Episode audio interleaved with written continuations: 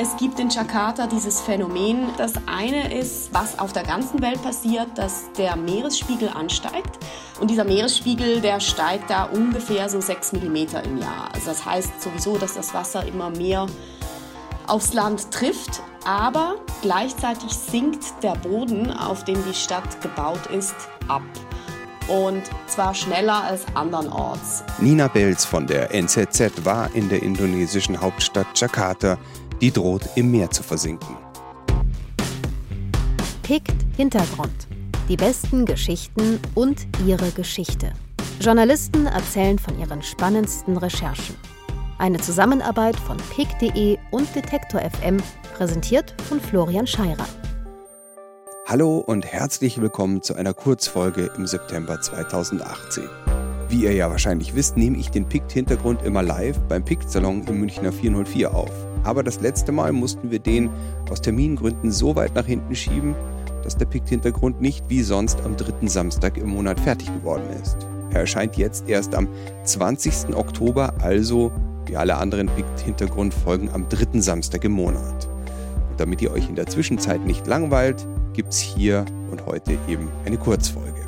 Ihr erinnert euch vielleicht, den letzten Pict-Hintergrund habe ich auf Bali produziert. Und bei meinem Urlaub ist mir ja schon aufgefallen, mit wie viel Umweltproblemen dort gekämpft wird. Als mir dann bei pick.de der Artikel Indonesiens Hauptstadt droht im Meer zu versinken von Nina Belz vorgeschlagen wurde, habe ich ihn natürlich sofort gelesen. Schon die Niederländer, die im 17. Jahrhundert den Grundstein für das Hauptquartier ihrer Ostindien-Kompanie Batavia auf dem morastigen Boden im Norden der Insel Java legten, waren sich der schwierigen Bedingungen bewusst. Das Fundament sumpfig und unstet. Aus der einstigen niederländischen Kolonie ist eine der größten Städte der Region geworden. In Jakartas Zentrum leben heute rund 9,5 Millionen Menschen. Rund 30 Millionen sind es inklusive der angewachsenen Vororte. Das Grundproblem hat sich nicht erledigt. Im Gegenteil. Immer mehr Menschen brauchen Wasser. Immer mehr Wolkenkratzer lasten auf dem unsteten Grund. Der Meeresspiegel steigt um durchschnittlich 3 mm pro Jahr. Bereits 40 Prozent von Jakartas Fläche liegen unter dem Meeresspiegel. Besonders stark sinkt der Boden im Norden der Stadt. Etwa 6 cm pro Jahr sind es durchschnittlich. An manchen Stellen sind es bis zu 20 cm. Keine Stadt der Welt sinkt so schnell ab. Und dabei leben hier ca. 30 Millionen Menschen. Der Ballungsraum gilt als einer der größten der Welt. Ende des vergangenen Jahres hatte ich mich mal mit meinem Chef unterhalten und er hatte von diesem Phänomen gehört, dass Jakarta viel schneller absinkt als andere Städte in der Welt und hatte mich dann gefragt, ob ich nicht Lust hätte, da hinzufahren und mir das mal anzuschauen. Nina Belz kommt aus der Schweiz, hat bei der FAZ ein Volontariat gemacht und war dann sechs Jahre bei der NZZ für Asien zuständig. Seit diesem Sommer ist sie aber Frankreich-Korrespondentin und diese Reise war somit sozusagen eine Asien-Abschiedsrecherche. Ich war nie in Indonesien und ich habe immer gesagt, ich möchte mal gern nach Indonesien, ich, vor allem ich möchte mal gern nach Jakarta, auch weil viele Kollegen immer gesagt haben, ja, wenn du Jakarta überlebt hast, überlebst du vieles und so. Also das erzählt man sich halt so. Und ja, dann hat mich das mein Chef gefragt und dann habe ich natürlich nicht Nein gesagt. Also in dem Sinne, ähm, ich war so ein bisschen wie gewarnt und diese Stadt hat auch ein Riesenproblem mit dem, mit dem Verkehr, aber die Recherche an sich fand ich war sehr angenehm. Auch äh, die Leute waren sehr offen, mit denen ich mich getroffen habe und so weiter. Also es war eine sehr gute Erfahrung. Mit wem hast du dich denn dann vor Ort vor allem getroffen? Ich habe zum einen mich mit einem Fotografen getroffen, der in Jakarta lebt und der auch dieses Phänomen seit ein paar Jahren dokumentiert. Und dann sind wir mit seinem Scooter dann da in diese Viertel gefahren und er hat mir das alles gezeigt. Man muss noch sagen, ich war nicht zur Regenzeit da, also es war nicht überschwemmt. Er konnte mir dann aber zeigen, zum Beispiel, es gab da einen, ähm, so einen Laden, da sah man noch ganz genau, bis wohin das Wasser gereicht hat, bis vor wenigen Wochen zum Beispiel. Natürlich, wenn man ganz, äh, wenn man in die Viertel geht, die wirklich direkt ans Meer grenzen, äh, die Häuser liegen dann wirklich das Wasser reicht bis zur Mauer und die Mauer ist halt viel höher als die Menschen und die Straße, die, die, die geht dann links irgendwie zwei, drei Meter hoch und dann steht man auf der Straße, die dann unter dem Meeresspiegel liegt und da stehen dann die Häuser. Du meinst die Mauer zum Meer? Die Mauer zum Meer, genau, genau. Dazu gibt es in Hina Bells Artikel natürlich auch Karten und Fotos. Auf einem Bild scheinen Schiffe sozusagen im Himmel zu schweben, denn das Wasser hinter der Schutzmauer ist höher als die Straße, auf der man steht. Und dadurch sind die Boote eben auch ganz weit oben. Manchmal müssen sich Hausbewohner sogar eigene Schutzwände aus Holz um ihre Häuser bauen, um zu verhindern, dass ihre Wohnzimmer immer wieder überflutet werden. Vielleicht das eindrücklichste oder wirklich auch das, das krasseste in diesem Zusammenhang war so ein Fischerviertel. Also das sind wirklich Leute, die mehrheitlich vom Fischfang leben. Die äh, wohnen wirklich, ja, das sind Slums, in so Bretterbuden. Und diese Bretterbuden, die liegen eigentlich wirklich unter dem Wasserspiegel. Und verbunden sind diese Bretterbuden mit so Holzstegen. Ähm, also die leben eigentlich ja, quasi im Wasser. Ähm, ich habe aber, ich bin abgeschweift von deiner ursprünglichen Frage. Also, ja, genau. Was, was hast du dir noch angeschaut? Genau, ich habe, also respektive mit wem habe ich mich getroffen? Eben mit diesem Fotografen und mit ihm war ich wirklich, äh, ja, insgesamt zwei Tage unterwegs. Äh, nicht nur in diesen Vierteln direkt am Meer. Sprich, wir waren auch in flutgefährdeten Vierteln am Fluss. Und dann hatte ich ähm, ein sehr großes Glück, dass ich über zwei Ecken einen niederländischen Ingenieur äh, vermittelt bekommen habe. Entschuldigung, er ist nicht Ingenieur, er ist eigentlich Stadtplaner. Und der lebt seit 30 Jahren schon fast in Indonesien, spricht die Sprache und war bei mehreren von diesen Versuchen oder auch konkreten Projekten Jakarta vor dieser permanenten oder fast permanenten Überflutung zu schützen involviert. Er hat die Regierung beraten, er hat an mehreren Projekten mit der Weltbank gearbeitet. Das geht eigentlich vor allem darum, dass man im Meer eine riesige Mauer baut, in der Distanz von 60 Kilometern oder aber 6 und 3 Kilometern, also es sind so unterschiedliche Ideen, die dann quasi Jakarta abschließen vom Meer, damit dieser Anstieg des Meeresspiegels weniger krass auf die Stadt ausfällt. Das Problem ist nur, dass das bisher nicht umgesetzt werden konnte. Ähm, das hat verschiedene Gründe. Das liegt auch daran natürlich, dass es viel Korruption gibt. Aber auch, das werte ich durchaus auch positiv, es gibt halt auch viele Leute, die sich dagegen wehren. Also allen voran Fischer, die da direkt am Meer leben und sagen, das gefährdet ihre Existenz, wenn da der Zufluss des Meeres bis direkt an die Küste nicht mehr garantiert ist. Ein weiteres Problem ist, dass die äh, Abwasser der Stadt fast, ja, es über 90 Prozent ungeklärt ins Meer fließen. Jetzt, wenn man sich das vorstellt, dass da so ein Becken kreiert wird, dann mit der Zeit wird das Wasser da halt total verseucht und verschmutzt sein, was dann auch eine Gefahr für die Anwohner und natürlich auch für die Tierwelt sein wird. Man Wäre dann praktisch sozusagen eine riesige Kloake. Man baut nicht nur eine Mauer, um, genau. um sozusagen das Meerwasser fernzuhalten, sondern man behält dann sein eigenes Abwasser auch noch sozusagen schön vor der Haustür. Richtig, richtig. Man hat zwar realisiert, dass man irgendwas Großes und möglichst umfangreiches, ganzheitliches machen sollte, um die Stadt zu schützen aber es ist bisher nichts wirklich umgesetzt worden. Und deshalb hat man halt einfach angefangen, wie Pflaster zu verteilen. Man baut halt da Mauern, wo es gerade am schlimmsten ist. Dann nach ein paar Jahren sind die wieder zu niedrig, dann stockt man sie auf und so weiter. Also es ist wie eigentlich so, irgendwo kommt Wasser rein oder es ganz schlimm oder man legt äh, Sandsäcke hin und so weiter. Aber ein großes, ganzheitliches Schutzkonzept gibt es bisher nicht. Ja, man sieht in deinem Artikel ja auch so ein Foto, da sind einfach nur zwei Leute drauf, die wahrscheinlich versuchen nach Hause zu gehen mit ihren Lebensmitteln oder irgendwie sowas und denen geht das Wasser bis zur Brust. Die laufen durch eine braune Brühe und überall natürlich Plastikflaschen und Müll, äh, der da rumschwimmt. Also da kommt ja einiges sozusagen zusammen, was man an Problemen aus Städten insgesamt kennt. Also kann man sagen, dass Jakarta da gewisserweise auch exemplarisch ist. Gut, nicht überall sinkt der Boden ab, aber es kommen immer mehr Menschen dazu, immer mehr Leute auf kleinem Raum. Die Wasserversorgung funktioniert nicht richtig. Irgendjemand pumpt irgendwo was ab. Äh, es muss mehr gebaut werden, damit die Leute irgendwo unterkommen und Müll und Abwasser und alle diese Probleme sind überhaupt nicht gelöst. Und wir wissen ja, dass immer mehr Menschen auf der Welt in Städten leben. Inwiefern hast du Jakarta da als auch ein typisches Beispiel für insgesamt die Probleme, die Städte in der Zukunft haben werden, erlebt? Ich glaube, du hast so einen gewissen Teil tatsächlich recht, aber man muss unterscheiden. Ich habe jetzt gerade gelesen, dass es auch äh, in der Schweiz gerade Diskussionen darüber gibt, wie äh, Zürich wachsen soll. Das große Problem von Jakarta ist das ungeplante und unkoordinierte und ungestüme Wachstum, das diese Stadt erlebt hat. Vor allem, also eigentlich seit es sie gibt, aber vor allem im letzten, ja, im letzten Jahrhundert. Unglaublich viele Leute in die Stadt gekommen, eben wie du sagst, ein Phänomen, das man auf der ganzen Welt sieht. Aber es gab halt keine wirklichen Konzepte dafür, wo man die Leute unterbringt, wie sie leben, wie man eine Infrastruktur aufbaut, die dann halt auch für so viele Leute funktionieren kann. Ja, es gibt in Jakarta auch sehr viele Slums, ähm, wo es natürlich, also es gibt an vielen Orten kein fließendes Wasser, aber da natürlich ganz besonders nicht. Und ich würde sagen, ja, für ungestümes, ungeplantes Wachstum ist Jakarta tatsächlich so eine Art, ja, ist ein krasses Wort, ähm, eine Horrorvision wollte ich gerade sagen.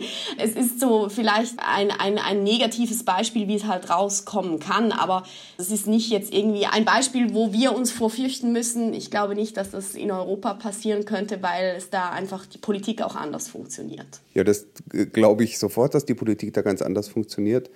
Ich frage auch deshalb, weil meine Eltern lange in Manila gelebt haben. Also mein Vater war in der deutschen Schule dort sechs Jahre.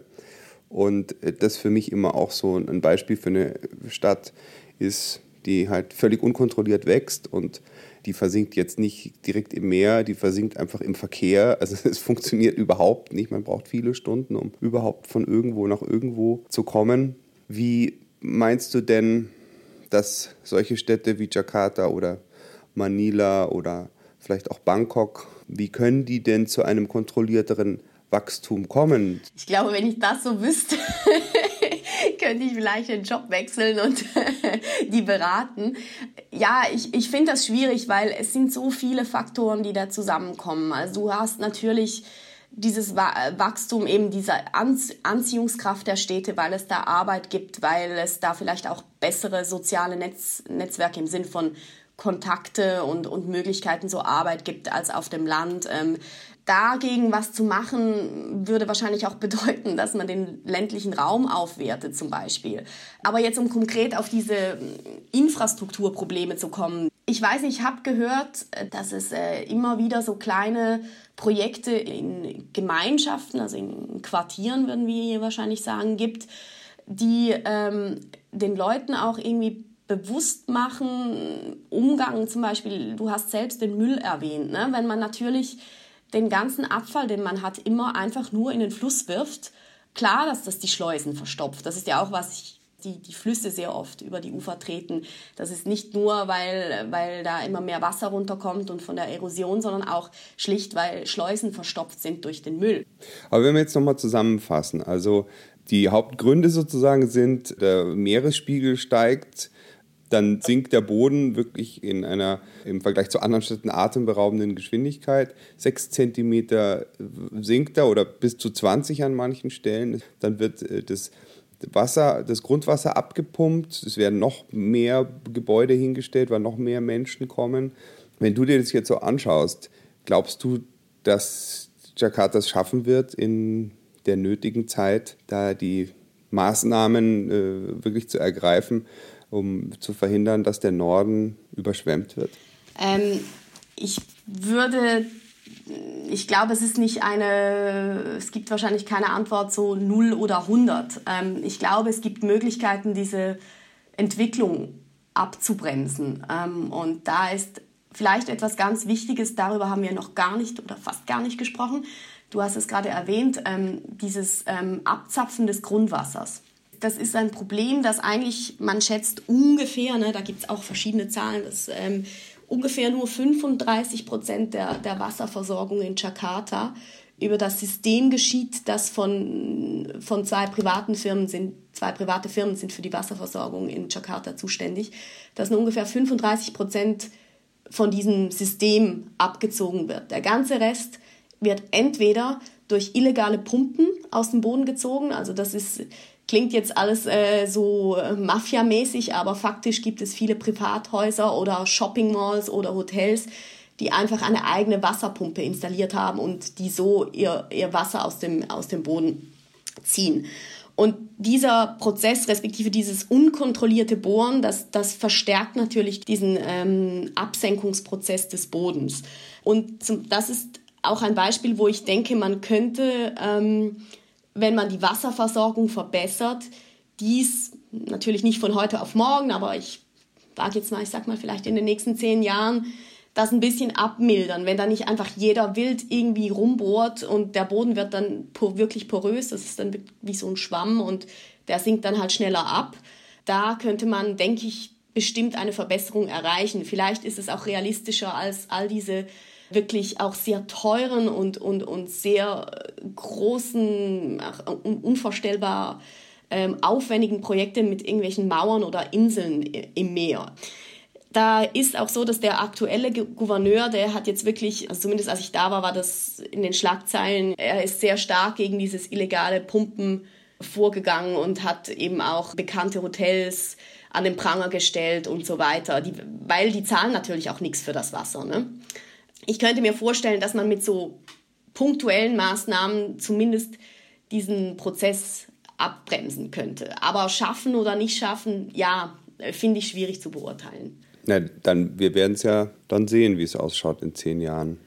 Ja, also man wird diese Mauern, die es jetzt schon gibt, man wird die einfach immer wieder erhöhen. Also auch als ich da war, da waren Bauarbeiten im Gang. Man hat da Pflöcke versenkt vor der Küste ähm, die wahrscheinlich in fünf Jahren schon wieder nicht mehr genug hoch sind, aber man kann es ja dann wieder einfach ein bisschen erhöhen. Das äh, ist halt nicht wirklich eine nachhaltige Strategie, aber es hilft natürlich, das Ganze zu abzubremsen oder zu verzögern. Und ähm, ja, ich denke auch, wenn man anfängt, das Wasser zu reinigen, damit nicht dauernd diese Schleusen ähm, verstopft sind, die den den Abfluss der Flüsse ins Meer ähm, ermöglichen sollten. Ähm, auch da werden zum Teil Initiativen unternommen. Es gibt noch vom früheren Gouverneur die sogenannte Orange Army, die da auf Flossen den Müll rausfischt. Aber bisher ist das halt ein Tropfen auf den heißen Stein.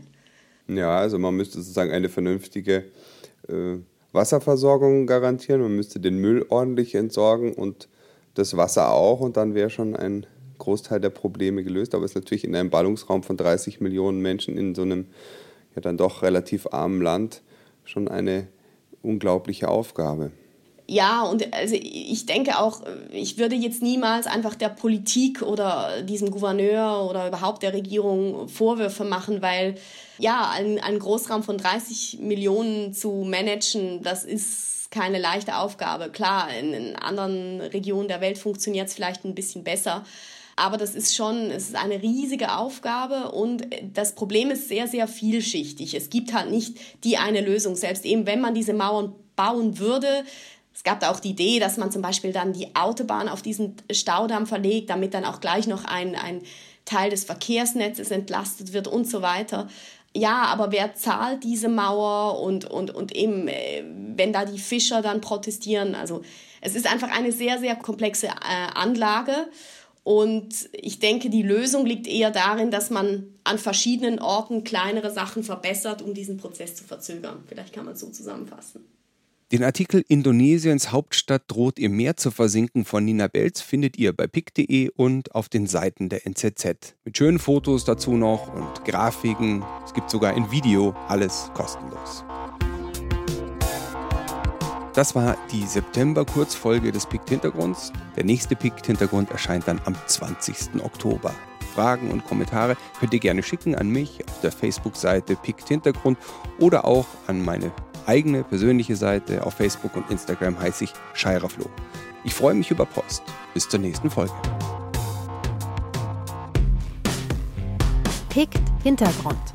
Die besten Geschichten und ihre Geschichte. Journalisten erzählen von ihren spannendsten Recherchen. Eine Zusammenarbeit von pick.de und Detektor FM, präsentiert von Florian Scheirer.